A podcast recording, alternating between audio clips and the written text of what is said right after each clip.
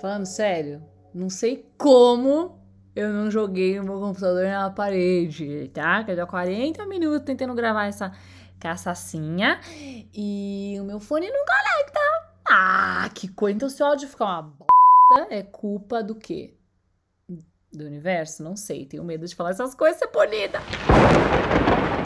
E aí, vocês passaram bem essa última semana? Hum, vocês viram lá, vocês escutaram o cérebro narcisista, identificaram uns parentes, uns amigos? Gostosinho, né? Essa semana a gente vai falar sobre o quê? Sobre o nosso cérebro quando a gente conta uma mentira. O que será que acontece nesse cerebrinho quando a gente decide contar uma mentirinha, aquela coisinha boba, uma coisinha pouca? Bom, primeiramente, o que é uma mentira, não é mesmo? Se você não vive no planeta Terra, se você ainda não sabe o que é uma mentira, eu te conto agora. Eu vou quebrar essa para você, tá? Se você procurar no dicionário a definição, vai aparecer mais ou menos assim: mentira. Aí lá, afirmação que não condiz com a verdade nem com a realidade. Tem, tudo bem, imagino eu, né, que todo mundo já saiba disso. Mas olha que interessante, também aparece uma coisinha assim, ó. Hábito, costume ou vício de mentir hábito. Outra coisa que define mentira: alguém agindo para criar uma falsa crença na sua vítima. Brother, vítima. E o pior é que essa vítima pode ser a própria pessoa, porque é possível a gente mentir para nós mesmos, para si próprios. Uau! Né? Cada vez mais a gente descobre que esse tal de cérebro é realmente the face, traduzindo para o português, ele é o cara. Mas então qual é que é o universo da mentira? Vamos falar um pouquinho sobre isso? Para a gente começar a falar de mentira, eu faço aqui, eu jogo no ar a seguinte pergunta: quem aí nunca contou uma mentirinha? Impossível, né? Se você respondeu que não, tá aí a prova que todo mundo mente, porque todo mundo mente. A não ser que você tenha alguma disfunção cerebral que não permita que você minta, você mente. Vai dizer que você nunca falou pro seu dentista que você passa fio dental todo dia, três vezes no dia e não três vezes no mês? Que você nunca respondeu, amiga, você tá bem? Amiga, eu tô ótima, tô maravilhosa. E na verdade você tava assim, ó, chorando na parede do banho, descendo devagarzinho por dentro, igual a novela mexicana. Quem nunca falou pro marido que era virgem, gente? Oi? Quê? Quem nunca deixou de falar alguma coisa para alguém porque achou que ia deixar ela magoada? Ou quando uma amiga pergunta se ela deu muito vexame, né, ontem à noite, você fala: "Imagina, amiga, claro que não, só que ela tava pelada no ponto de táxi". Vocês estão vendo? O comportamento de mentir virou quase um senso comum de cerimônia. Tem vezes que faz até papel de gentileza, de educação. Tenho certeza que se alguém na sua vida só falasse a verdade, você acharia essa pessoa uma chata e uma puta mal educada. Olha que coisa. A mentira ela tem várias faces. Ela pode ser assim, dizer algo que não é verdade, evitar a verdade, né, omitir a verdade, exagerar uma verdade, agir de forma desonesta e por aí vai. A real, então, é que existem várias formas de mentir. A mentira não é um jeito só de fazer alguma coisa. Bom, e existem aquelas mentiras obscuras que fazem mal para quem a recebe. Então, realmente, elas fazem uma vítima.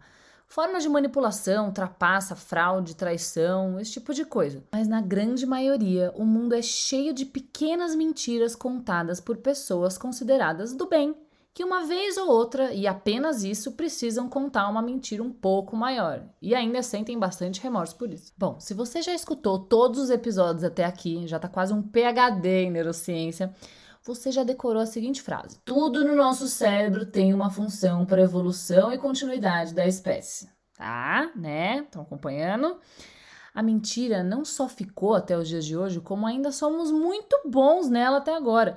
Então, pera, a mentira tem uma função biológica, cara. Como assim? É sério isso? É sério, cara. Pô, mentira da hora. Olha que interessante. Os outros animais também mentem. Seu cachorro, eu aposto que já destruiu alguma coisa na sua casa e fingiu demência. Você olhou para ele tipo, quê, fia? Não sei do que você tá falando. O povo se camufla, plantas imitam animais, animais se fingem de planta. A mentira tá por aí, meu povo. Mas nenhuma espécie mente para sua própria espécie, só o ser humano. Por que será? Os cientistas ainda não sabem com certeza quando foi que o ser humano começou a mentir, mas a ideia é que essa capacidade explodiu a partir do momento que a gente começou a usar as palavras, né? Que a gente inventou as, né, falar, gente, inventou linguagem. E como sabemos bem, né, o ser humano evoluiu para se tornar uma criatura social. Nós não somos os animais mais fortes, mais rápidos, muito menos poderosos do planeta. E aí a gente aprendeu que viver em grupo aumentaria a nossa chance de sobreviver. Viver em grupo nos permite caçar melhor, nos proteger, cuidar melhor das crianças. E o nosso cérebro não é bobo. tem uma coisa que a gente aprendeu até aqui é que o nosso cérebro não é bobo. Então ele desenvolveu umas maneirinhas de nos recompensar. Alô, dopamina! Quando a gente faz coisas que nos unam a esse propósito, socializar. Acho que isso explica um pouco porque a gente liga tanto pro que pensam da gente. A gente precisa disso, porque a gente precisa pertencer Aí pronto, a mentirinha nos ajuda a permear os mares obscuros da interação social. Faz tanto sentido que nós somos também péssimos para identificar uma mentira. Nosso cérebro, do outro lado, é programado para acreditar no que o outro ser humano, socializando com a gente, diz. Oh my fucking god, you know, man? Mas vamos lá, se a gente parar para pensar, quando a gente mente, a gente tá com um foco em mente. Mente, mente. Aquelas que começam a fazer o, me, o clichê do Instagram, né? A sua mente ultimamente mente ou mente? Eu não sei como é essa fase, mas eu fico tipo, o quê? Rebobinando então. Quando a gente mente, a gente tá com um foco em pensamento. Tô tentando mudar as palavras aqui, tá bom? Que é proteger a nós mesmos. Então a gente quer que a pessoa acredite naquilo que a gente tá falando, não é mesmo? Ou proteger o outro do exemplo. Imagina, amor, essa roupa tá linda em você. É, e na cabeça tá tipo, tá feio pra caraca, mas se eu falar, talvez a pessoa fique um pouco chateada, né? Pensando nisso, podemos dizer que a mentira é um comportamento pró-social? Cara, podemos! What the fuck? Existem as mentiras egocêntricas, que são aquelas que protegem a pessoa que conta, pelo benefício dessa própria pessoa, né? E tem também as mentiras orientadas ao próximo, que são contadas para proteger quem as escuta. Então, as vítimas, né? Como esse exemplo aí da roupa. Se vocês forem chutar qual mentira a gente acaba usando mais, qual vocês acham que seria? Egocêntrica, sim ou claro? Mas, de novo, isso não quer dizer que somos pessoas ruins. Sabe o que o nosso cérebro conta pra gente? Que a mentira tá sendo uma atitude altruísta, cara. Que as coisas estão melhores porque você contou essa mini, mini, mini, tiny, tiny, tiny mentirinha inocente. A real é que a grande maioria das mentiras que a gente conta é para dar um boost na nossa autoestima, para fazer com que a gente se sinta mais querido, mais estimado. Isso nos leva de volta àquele ponto de que uma pessoa que conta a verdade o tempo todo pode não ser uma pessoa muito legal, cara. Você já imaginou que cool uma pessoa todo dia? Ai, não gostei dessa sua roupa. Nossa, a decoração dessa casa é muito estranha. sua voz me irrita um pouco. Você pode falar baixo.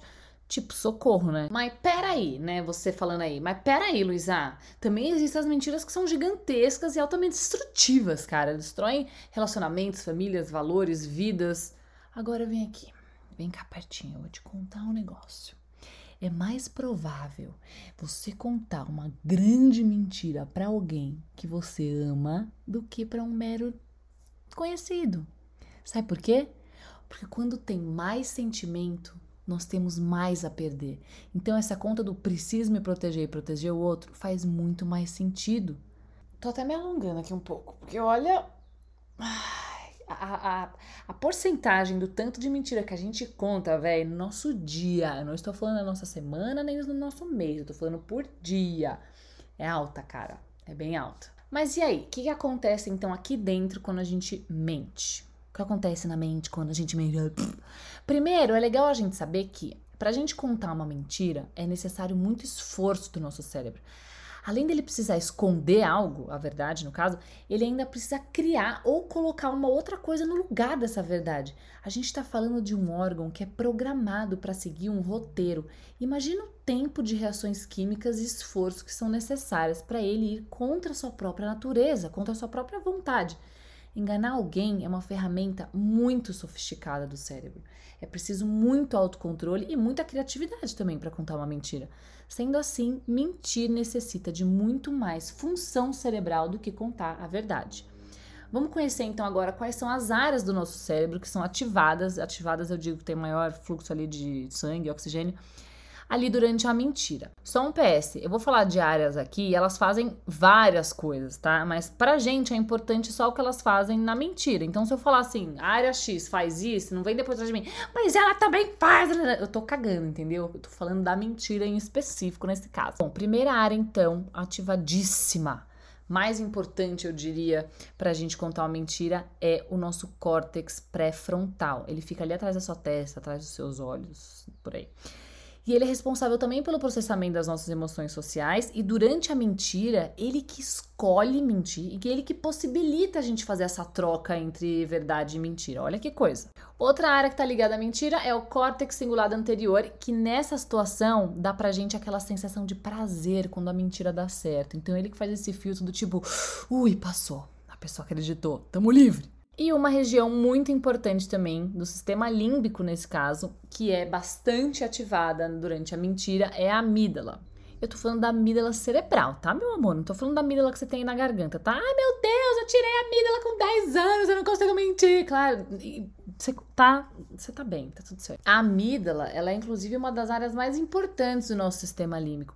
Ela é responsável por respostas emocionais ligadas ao nosso comportamento social principalmente a agressividade. Então tem até estudos que onde eles removem as amígdalas do cérebro de bichos, eles ficam tipo mega fofinhos assim, bicho, uns bichão agressivão, sabe? Na mentira, a amígdala dispara um estresse do tipo, opa, o que, está acontecendo aqui? Um leve socorro, posso ser pego. Inclusive, é essa resposta de estresse que aquelas máquinas lá de detectar mentira pegam. Tipo, né, a pessoa fica estressada e dá um pico lá. E olha que interessante, quanto mais a gente mente, menos surpresa e estressada a nossa amígdala fica. Então ela perde a sensibilidade com o tempo. Aí a gente volta lá para o início do episódio, quando a gente começou a falar sobre o hábito de mentir. Perigoso, hein, meu povo? E é aí que cabe aquele ditado: uma vez traidor, provavelmente sempre traidor. Caraca, velho! A mentira deu pano pra manga, né? Jesus Cristo! Agora deixa eu ver que eu tenho uma reunião agora com o canal, tá? O quê? É verdade, gente. Que isso, cara? Eu ia mentir pra vocês aqui, de graça, assim. Eu, hein? Para.